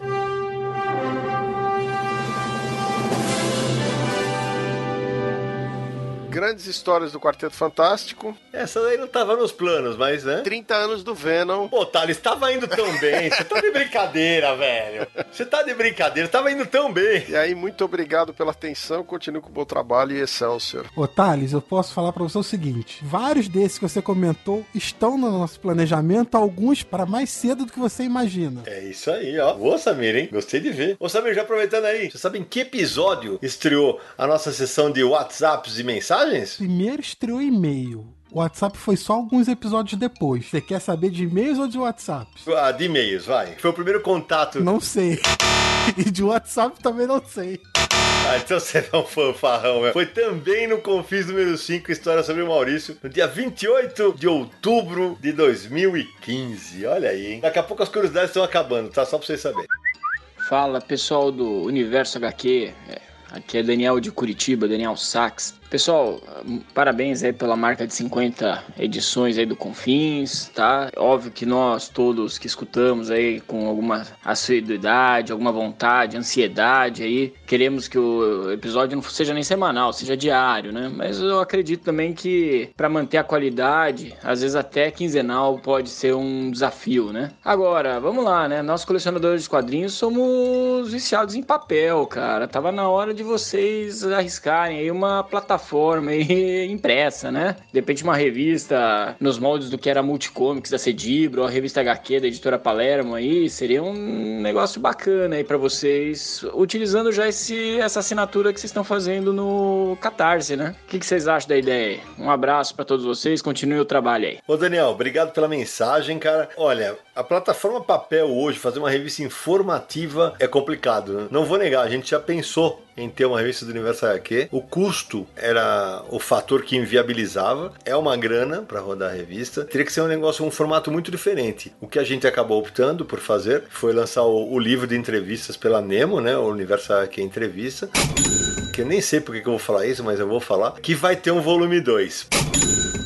Pronto, revelei o spoiler do episódio de aniversário. Que beleza! E que possivelmente vai sair no ano que vem. Contrariando essa tendência aí das revistas em papéis informativas desaparecerem, nos últimos dois anos pipocou um monte de revista informativa de quadrinhos na França e nos Estados Unidos, algumas delas em papel, outras em formato digital, mas triplicou de repente o número de revistas informativas, que era um negócio que vinha desaparecendo, né? Certo, tem razão.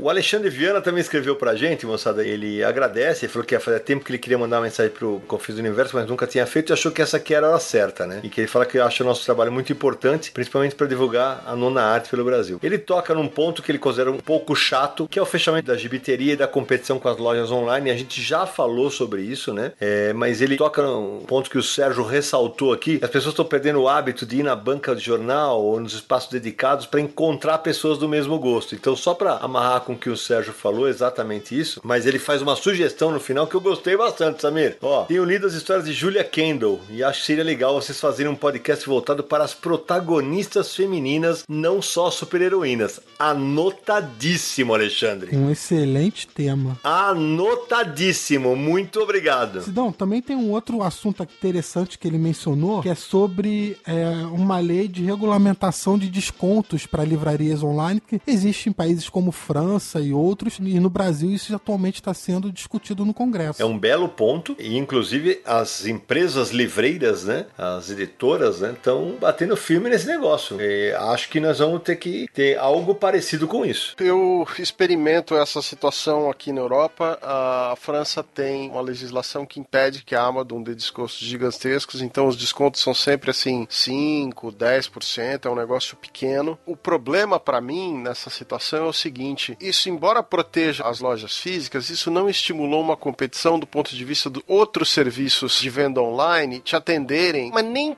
perto da qualidade de atendimento e, e, presteza de serviço do que a Amazon faz. Ótima observação. Encarece para você comprar um produto porque o frete é lento, a, a interface de compra é muito ruim. Ótimo. Tá certo? Então, assim, é, uma coisa é você proteger as lojas físicas por causa da questão do desconto. Mas essas lojas, elas não estão se mexendo muitas vezes para oferecer uma interface de compra melhor, digital para facilitar para você envio do frete. Eu não vou nem discutir o valor do frete porque isso é uma questão de escala e não dá para competir com a Amazon. Exatamente. Você tem que entender que se você está competindo com uma empresa desse porte, teu serviço, a tua presteza, a, a velocidade da resposta, a facilidade do cara fazer a compra no site, tudo isso é importante. E essas lojas, elas estão se beneficiando desse protecionismo, mas às vezes você vai na loja e não encontra os produtos para comprar. E você é obrigado a comprar na Amazon uhum. sem o desconto por causa do protecionismo. Então, eu honestamente, eu entendo a necessidade de algum tipo de proteção, tem que atender também o consumidor, né? Muito legal mostrar os dois lados da história. Vai mais uma curiosidade aí, moçadinha? Manda. Marcelo Naranjo, quantos episódios dos 49 tiveram a presença dos quatro integrantes originais do Confis Universo?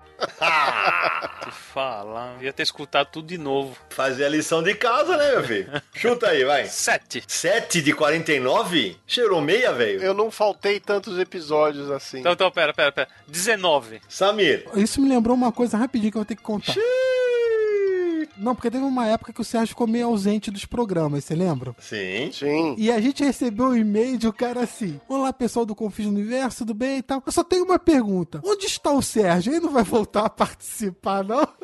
Eu lembro disso. Bom, eu acho que dos 49 foram uns 30. 30? Eu chutaria perto de 30, 35 também.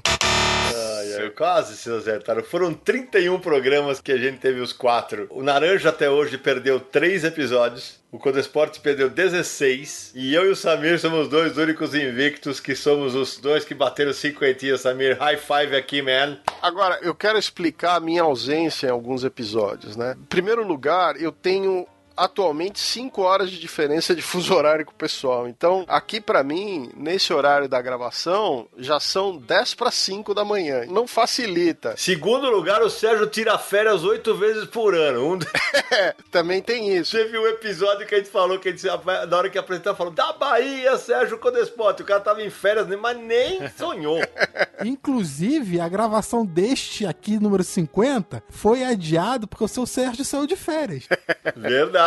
Outro problema que acontece é que alguns episódios são discutindo aspectos muito específicos Exato. da realidade atual do mercado brasileiro. Exatamente. E eu tô fora faz 12 anos, né? O Sérgio, por exemplo, não participou do programa de Catarse, quadrinhos independentes. Dos melhores do ano. Exatamente, aí não faz sentido o Sérgio participar. E é por isso que aí a gente tem sempre convidados especiais batendo uma bola conosco.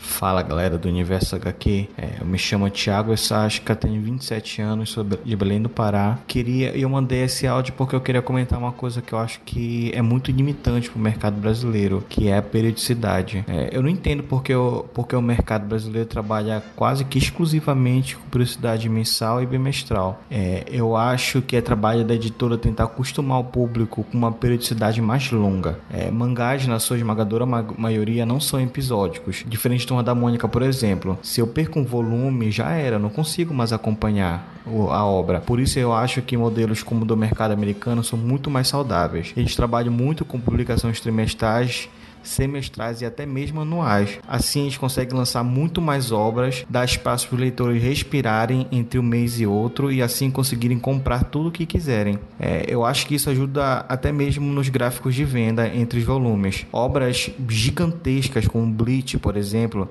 sofreriam muito menos e teria mais leitores e um menor índice de desistência ao longo da obra. É, eu acho um absurdo a JB, JBC lançar uma obra cara como Kanzenban do Cavaleiros Zodíacos de forma mensal. Quer dizer que a pessoa que acompanha esse Kanzenban não vai mais conseguir acompanhar muitas outras obras. Afinal, ele custa mais de 60 reais. E preciso lembrar que uma grande parte do público de mangá é adolescente, com pouco, pouquíssimo dinheiro. É, tendo mais variedade de forma mais espaçada, me parece uma estratégia muito mais válida do que se tem atualmente.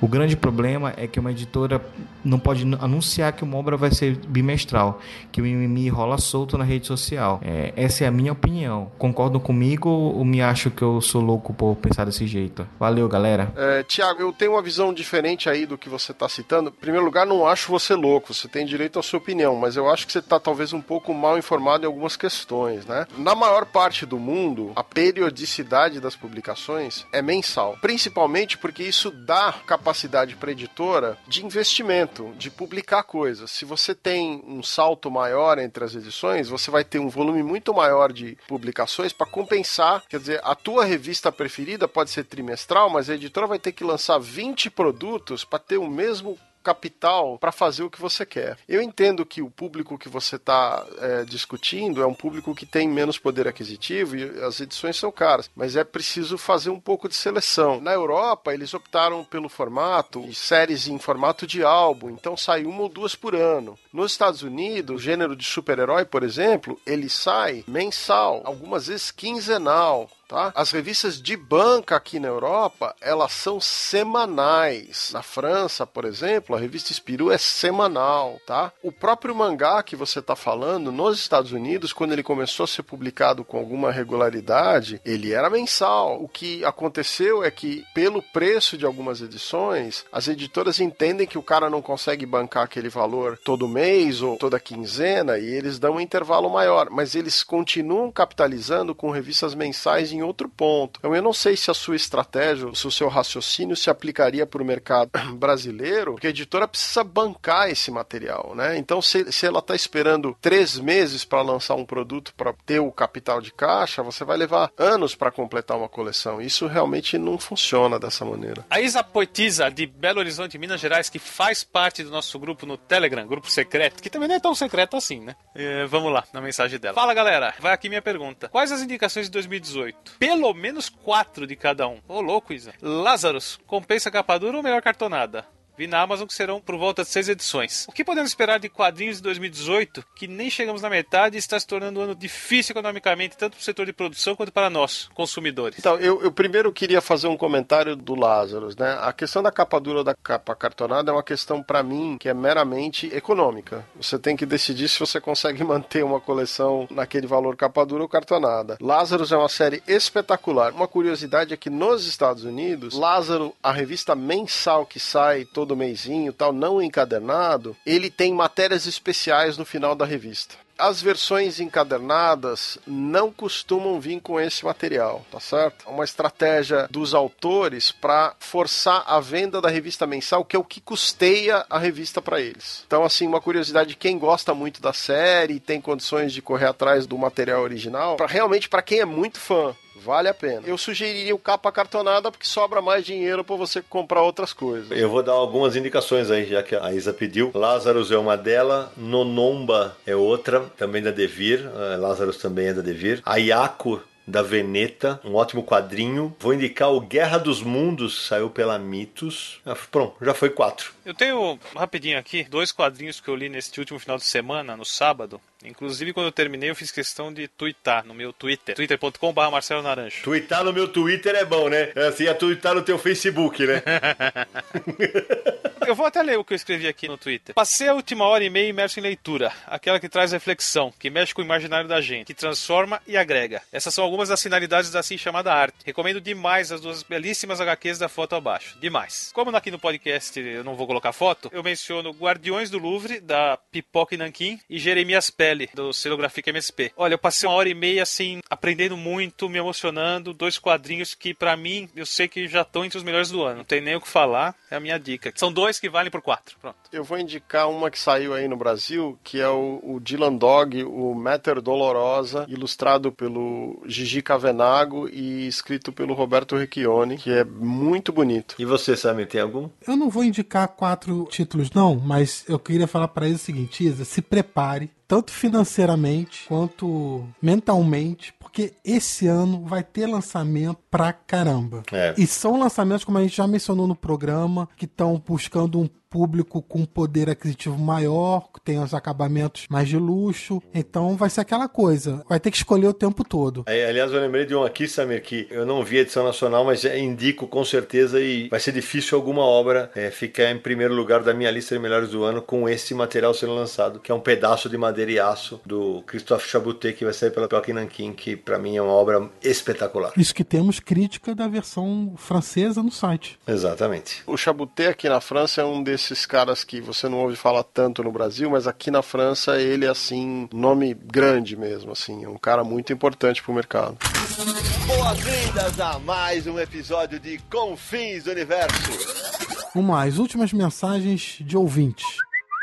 Aí, amigos do Universo HQ, aqui quem fala é o Júlio Cavalheiro. Eu sou fã do site desde antes dele ser criado, quando era apenas uma ideia e o Samir contou pra gente um grupo de quadrinhos do qual a gente participava na época. Parabéns pelo programa 50 do Confins, e são 50 já, hein? Quanta informação, vocês são demais. Meus queridos, se me permitem uma sugestão, eu queria muito um episódio falando de quadrinhos e negócios. Todo mundo fala é, muito das dificuldades de se fazer e viver de quadrinhos no Brasil, né? Então eu queria, eu queria ouvir mais sobre a labuta que é quando as HQs deixam de ser um hobby e passam a ser business. Um abração para todos aí. Nossa, Júlio, o tema é sensacional, o tema que você sugeriu. Gostei realmente bastante. Anotadíssima a sugestão de pauta. Você tinha falado comigo aí num evento em Florianópolis, né? Ô, Júlio, já que você falou de quanta informação, então vamos lá. A última curiosidade para os nossos ouvintes aqui. Vou jogar com meus amigos. Até o episódio 49, quantas horas vocês acham que a gente falou sobre quadrinhos. Agora, para fazer a conta, vamos lá. 60 horas. Eu vou aumentar isso aí, 90 horas. Não, 90 é muito. Eu vou fazer 65. Olha, ninguém acertou. Foram 76 horas, 29 minutos e 4 segundos, o que dá uma média de 1 hora e 34 minutos aproximadamente por episódio. Nosso episódio mais longo foi o Histórias Editor com o Leandro Luiz Delmanto, com 2 horas, 20 minutos e 31 segundos. E nós só tivemos dois episódios com mais de 2 horas. Esse e de mangás. E o da Bonelli não foi por 2 horas, por 21 segundos. Agora, o nosso episódio mais curto foi justamente da estreia do Quarteto Fantástico, 53 minutos e 23 segundos. E só ele e o do Vingadores, que é o piloto, que ficaram abaixo de uma hora do Vingadores, tem 58 minutos e 22 segundos. É muita informação. Eu só lembrei de uma outra coisa aqui, o Júlio, que a gente acabou de ouvir mensagem dele, um abraço pro Júlio Cavaleiro, ele faz quadrinhos de guerra e teve uma outra mensagem de ouvinte hoje, nesse episódio, que falou pra gente fazer um podcast sobre quadrinhos de guerra, né? Então já fica a dica aqui, o Júlio fez três edições, uma chamada Guerra 1914 a 1918, que é sobre a Primeira Guerra Mundial, a outra é Guerra 1939 1945, que é sobre a Segunda Guerra Mundial. E o trabalho mais recente dele é Dossiê de Guerra Genocídio Armênio. Bem bacana. Bora para mais uma mensagem de áudio, Samir? E aí, galera do Universo HQ? Aqui quem fala é Guilherme, Ferreira de Portugal. Eu venho primeiro agradecer pelos excelentes programas que vocês fazem. Também é, fazer uma pergunta para vocês. Acabou de surgir o, o, sistema de assinaturas da DC, o sistema de streaming, que vai ter séries via streaming, seriados como Eron e Jovens Titãs, a, a, série animada que Justiça Jovem, quer dizer, vai ter lá para poder ver e também quadrinhos. Se vocês assinarem esse serviço, e que outros universos vocês acham que poderiam, outros editores, fazer esse tipo de serviço? Conciliar séries e quadrinhos. E qual deles vocês assinariam? E obrigado pelos excelentes programas que vocês fazem. Olha, é, eu acho que streaming hoje em dia é uma obrigação para a maioria dessas empresas grandes por causa do efeito Netflix, né? É, você pode ver que a Amazon tem streaming, a Disney comprou a Fox por causa, uma das razões era não só os, os personagens e tal, mas o serviço de streaming que a Fox tinha. Então, as editoras hoje em dia estão muito associadas com esse mercado de TV e de cinema. E para elas, a plataforma de streaming faz todo sentido porque eles adaptam o material, lançam como streaming por assinatura ou por episódio ou mensal. E você tem a possibilidade de associar isso também com o conteúdo de quadrinho online de alguma forma, né? Então, assim, eu acho que essa é uma tendência que vai continuar acontecendo com outras editoras até esse mercado estabilizar. Precisa ver como é que isso vai refletir pros artistas, para quem produz HQ, esse streaming, qual que vai ser, né, o, o, royalty, como é que isso vai ser pago, porque essa é uma questão muito importante. Você lança isso tudo de uma outra maneira, divulga de uma outra maneira, mas o artista continua tendo que receber, tá? E essa é uma questão ainda um pouco vaga de como é que o artista de quadrinho recebe. Eu não assino o serviço, tá? Você perguntou se a gente assina, eu não tô assinando esse serviço, não assino um serviço desse tipo. Até o YouTube tá fazendo conteúdo pago de streaming, também tá entrando no mercado com produtos pagos. A DC agora tá fazendo DC Universe. A gente ainda não sabe exatamente como ele vai funcionar, se vai ter quadrinhos e séries juntos, só séries, quadrinhos vai ser um outro serviço. A Marvel, por exemplo, tem um serviço de streaming próprio de quadrinhos, mas é um mercado que todo mundo hoje em dia quer entrar, porque vê como a Netflix cresceu e quer usar seus eles podem ter seu próprio serviço para distribuir seu conteúdo, não precisa de um terceiro parceiro que seria a Netflix, por exemplo. A Netflix está investindo muito em conteúdo próprio para poder ter conteúdo. É, eu assinaria sim um serviço desse, pelo menos para testar, para ver como são os programas, se tem qualidade, como que ele funciona. E hoje, dia da gravação, a DC anunciou mais uma série live action que é da Patrulha do Destino. Olha, eu também assinaria, não assino ainda, é, mas ele perguntou qual universo. Gostaria muito de ver o universo da Image, de obras fechadas, como Fatale, como é, Lazarus que ainda está em andamento, Criminal, como Saga que está em andamento. Eu acho que tudo isso renderia baita conteúdo fora das páginas também. E deixar um abraço não só pro Guilherme, mas para todo mundo que ouve a gente em Portugal, que a gente tem muito ouvinte aí do outro lado do Atlântico. Nosso mais caloroso abraço, tanto para os brasileiros quanto para os nossos ouvintes portugueses. Só lembrando, para quem tá pegando o bonde andando não sabe direito, esse serviço da DC ainda não tá no ar. Ele, ninguém pode assinar ainda porque não tá funcionando. Mas a previsão de estreia ainda é 2018. Oi, pessoal do Confins do Universo. Aqui é Thais Gualberto, sou quadrinista, atora de Olga, sexóloga, morando na Bahia, mas sou da Paraíba. Antes de mais nada, quero parabenizar vocês, conteúdo de muita qualidade no podcast, adoro. E acabei de escutar o episódio sobre mangá e eu queria só chamar a atenção para uma coisa que não foi falada no episódio, que é a importância da chegada dos mangás shoujo para as leitoras, né, e consequentemente para o surgimento de novas quadrinistas no país. É, os quadrinhos de super-herói eram muito voltados para o público masculino, né, e a partir das publicações, principalmente da JBC, que acho que foi a primeira, né, a publicar mangás shoujo no Brasil, que a gente se viu mais representada, né, e como consequência a gente vê aí um boom de, de, de, surgimento de quadrinistas a partir disso, né? Você vê que a maioria das quadrinistas no país é, tem 30 anos para baixo e muito por causa disso, né? Que quando a gente se tornou, quando a gente voltou a ler quadrinhos, a gente também sentiu mais vontade de de, de fazer. E é por isso que, pelo menos a partir da, do que eu enxergo, né, claro, que a gente vê assim que, que surgiu tanta quadrinista nesses últimos anos, né? Porque as editoras começaram a pensar na gente como leitoras também. Queria só falar sobre isso porque eu acho que é uma das coisas mais importantes que, que veio junto com os mangás para o nosso país, né? Valeu e sucesso para vocês. Ô Thaís, obrigado pela tua mensagem. Excelente observação. Tem toda a razão. O advento dos mangás, quando chegam os shoujos aqui, realmente está diretamente ligado com o surgimento de tantas autoras é, que trabalham em estilo mangá. Quem passa pelos eventos no FIC, na CCXP, vai encontrar várias autoras que têm o traço mais voltado para o estilo oriental. Muito, muito boa observação. E obrigado pela audiência aí. Bom, só para explicar para quem não sabe, o shoujo é um, um gênero de mangá voltado para o público feminino, mais especificamente para o público aí mais adolescente, 12 a 18 anos de idade, alguma coisa assim. Não que seja só essa faixa etária, mas é o, o digamos, é o centro do público deles e quadrinho feminino. Olá, meus amigos do Universo HQ. Aqui quem fala é Guilherme Veneziani, de Santana do Parnaíba. Como vocês sabem, eu sou fã de vocês há muito tempo e tenho o prazer de apoiá-los no Catarse.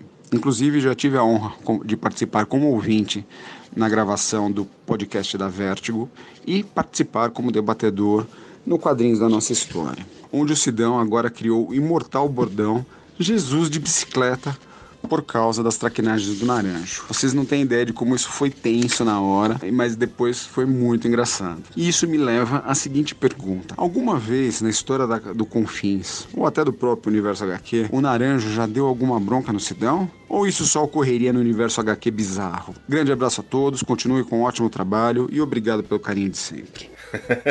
o Guilherme realmente presenciou e ele teve um ataque de riso, porque eu saí completamente do sério quem ouviu os extras daquele dia, a falta de atenção do Naranjo naquele dia. Mas acho que assim, não, acho que dá bronca não, mas assim, a gente. Ele, o Naranjo já me corrigiu várias vezes, o, o Sérgio, o Samir, todo mundo. A gente... Às vezes a gente dá até uma brigadinha, né? Sim. Mas esse estilo bronca, assim, que o Sidney faz, acho que é mais o Sidão, né? É, gente, olha só, são 18 anos de convívio.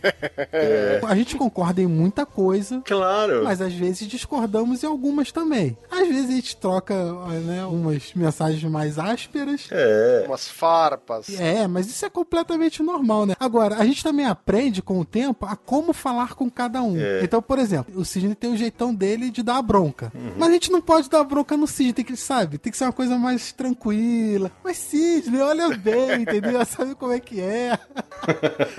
Agora tem uma outra coisa, quem não tá acostumado, o Guilherme falou que ficou um clima tenso, mas só pra quem não tá acostumado, pra gente que tá acostumado, isso é cotidiano. Exatamente. Tanto é que o Naranjo caiu na gargalhada. E pra quem acha, ah, o cara, o Naranjo pra ele dar bronca, o Naranjo, cara, o Naranjo é um doce de pessoa, ele é o cara mais bem-humorado, assim, ele é completamente, você quer brigar com ele, ele não deixa, porque ele te faz rir e tal, então não tem briga não. Não, e, e assim, é, os melhores amigos são os irmãos que a gente escolhe, né? Então, É isso aí. sei lá, a gente nem percebe, entendeu? É normal. Eu quebrei um pau feio com o Cid por causa de futebol, aquelas discussões acaloradas, e daqui a pouco tá tudo rindo. É isso. É normal. Depois vamos comer uma pizza.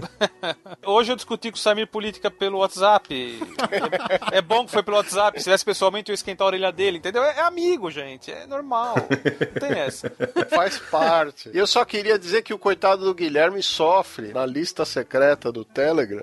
Comigo que o Yuri mandando lançamentos europeus. Trocando as imagens e os outros apoiadores, eles ficam ali às vezes querendo matar a gente, expulsar a gente da lista. O Yuri que a gente fala é o Yuri Costa, né? A gente acha que o Yuri deve ser fazendeiro, dono de, Ele tem um pomar de dinheiro na casa dele.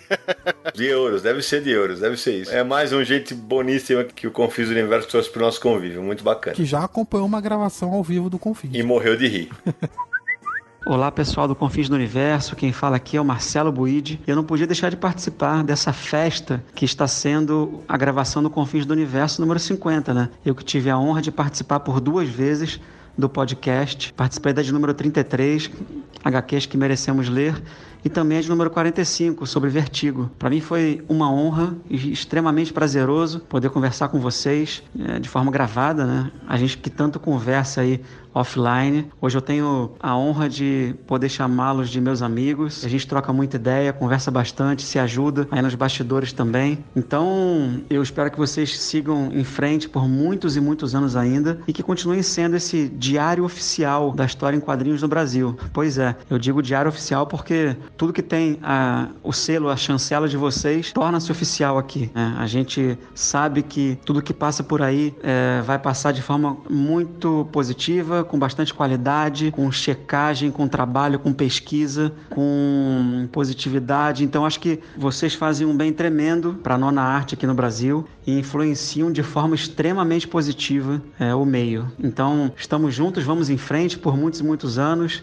Contem com a gente, contem comigo e vida longa ao confins do universo. Um grande abraço. Bom, Marcelão, obrigado. Marcelo é um dos responsáveis pelo Social Comics, fãzão de quadrinhos, também tornou muito amigo nosso nesse grupo de WhatsApp do qual participamos eu, Samir, Naranjo, ele, Charles Luceno, Cassiano Pinheiro, a Isabelle Félix, que já participou aqui conosco, Marcelo Forlani do Omelete, Daniel HDR, o Aldaci Júnior, a gente tá sempre trocando ideias sobre quadrinhos. Entreguei a galera toda, o cara já sabe quem é a confraria.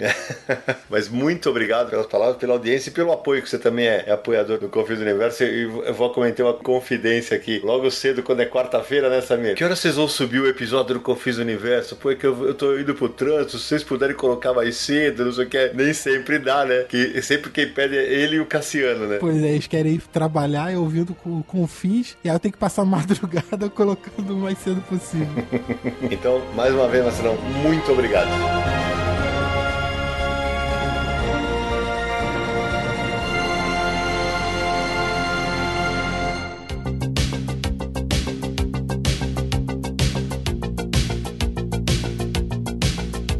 Meu amigo Samir Naliato. Que programa gostoso, cara. Foi como fazer uma festa de aniversário. Adorei. Mas antes de terminar, né? Porque hoje não vai ter indicação de leitura, né? Quem quiser encontrar o Confins do Universo nessa podosfera de meu Deus, como é que faz? Hoje a indicação de leitura são as sessões de cartas dos formatinhos da Abril. é, eu queria lembrar pro pessoal o seguinte: a gente recebeu muita mensagem, muito e-mail, muito áudio pelo WhatsApp. Não dá para colocar todo mundo nesse episódio número 50, infelizmente. Mas outros episódios do Confins virão, mensagens aparecerão nos próximos também. E você que estiver nos ouvindo, não deixe de mandar e-mails e WhatsApps. Então vou passar todos os contatos. Primeiro, para você ouvir todos os episódios do Confins no Universo, é só acessar podcast.universohq.com. Também estamos no iTunes, é só buscar por Confins do Universo. Lá você pode assinar o feed e vai receber automaticamente os episódios. Também pode deixar sua avaliação, deixar seu comentário, isso é muito legal. É só enviar para arroba universohq.com podcast@universohq.com. WhatsApp DDD 11 94 583 59 89. O site é www.universohq.com, tudo sobre o mundo dos quadrinhos ou o universo dos quadrinhos. Nas redes sociais estamos no Twitter, Facebook, Instagram, Google+, é só buscar Universo HQ que você vai nos encontrar, tá bom? Lembrando sempre, Confins no Universo é um podcast quinzenal e conheça a nossa campanha no Catarse, é só acessar catarse.me barra Universo HQ. Bom, então antes da gente se despedir e passar para os meus parceiros, Roberto, espero que você tenha curtido participar como ouvinte do programa. Muito obrigado por ter aguentado agora. Já é quase uma hora da manhã e o Roberto tá aqui firme e forte. Espero que você tenha curtido a experiência desse bando de loucos. Pô, gostei muito, muito obrigado. Quando eu comecei a apoiar vocês, nunca que eu imaginei que eu ia ser o cara que ia oh, participar do Confis Universo edição especial, 50 episódio. Então, muito obrigado por essa oportunidade aí. Parabéns para vocês. Obrigado, cara. Valeu, Roberto. Menino Samir Naliato, suas despedidas. O Roberto, que hoje tá aqui, né, representando os nossos ouvintes nesse episódio especial. Roberto, obrigado por ter participado, pelo apoio, pelas mensagens de carinho e estendo isso para todos os nossos ouvintes. Valeu por nos acompanhar durante 50 episódios. Talvez algum nos conheça nesse episódio especial número 50. É, vá ouvir os 49 anteriores também, espero que goste. Grande abraço para todo mundo e vamos para mais 50. Sérgio Codespot. Olha, eu queria começar agradecendo a presença do Roberto. É, queria agradecer o pessoal que nos apoia, eu chamo de os nossos patrocinadores. E são mesmo, né? É verdade, então. Eu queria agradecer todo mundo que escuta o programa, muita gente descobre o universo HQ por causa do Confins. Fazer um agradecimento pro Daniel Brandão e por Vitor Carfage, que colaboraram aí com as artes que estão na vitrine do programa. Um abração pro Daniel. Queria agradecer vocês três aí que são os companheiros aqui de programa, porque 50 episódios não é pouca coisa. Marcelo Naranjo. Ô, Andrei, será que você consegue colocar aquela musiquinha da abertura no que eu vou falar agora? Ai, Jesus. Lá vem. Ai, meu pai do céu.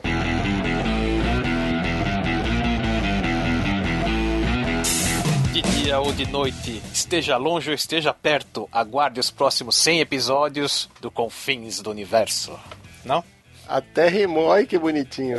O Naranjo acabou de rimar perto com o universo. Não, aí eu, aí eu vou pra galera. Não, a uma da manhã ele rimou perto com o universo. É, é uma nova modalidade de poesia, entendeu, gente? É um haiku que ele fez. É. Se ele puser o ritmo ia ficar legal, entendeu? Não, acho que vai ficar mais legal sem falar a verdade.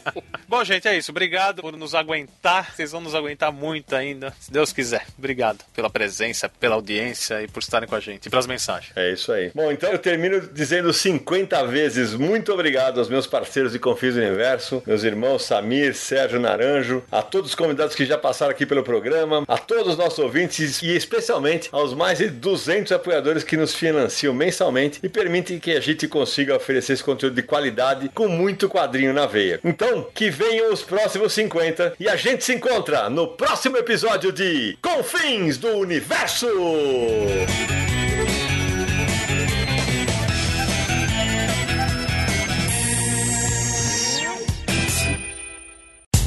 No dia mais claro ou na noite mais densa, você está deixando a nossa presença. Faça uma boa viagem de volta, mas não fique disperso. Nos encontraremos no próximo episódio de Confins do Universo.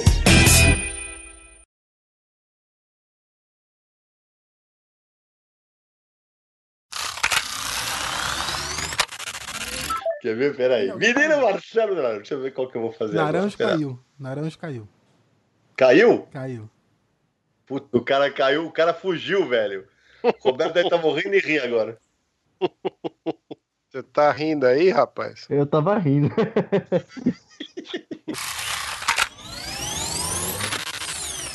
Bom, vamos lá agora no Bruno Fernandes, 29 anos, de São Paulo, capital. Você, é, quando- quando- quando- só para todo mundo que for ler, tá? Quando pegar esses e-mails, venham por meio desse parabenizá-los. Já, já, já edita para parabéns pelo 50 podcast. Tá certo. É, Bruno Fernandes, 29 anos, de São Paulo, capital. É, venho. Bom, é, parabéns pelo. Acabei de falar, velho. É, exatamente, exatamente. Vai, vai, põe, já põe, já, põe no fim aí. É. Já, põe, é, já põe aí nos extras.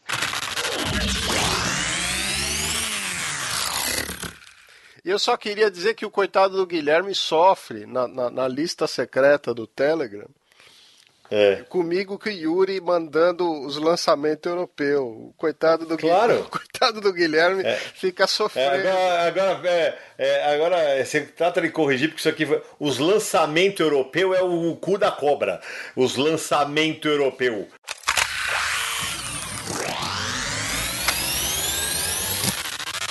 Este podcast foi editado por Radiofobia, podcast e multimídia.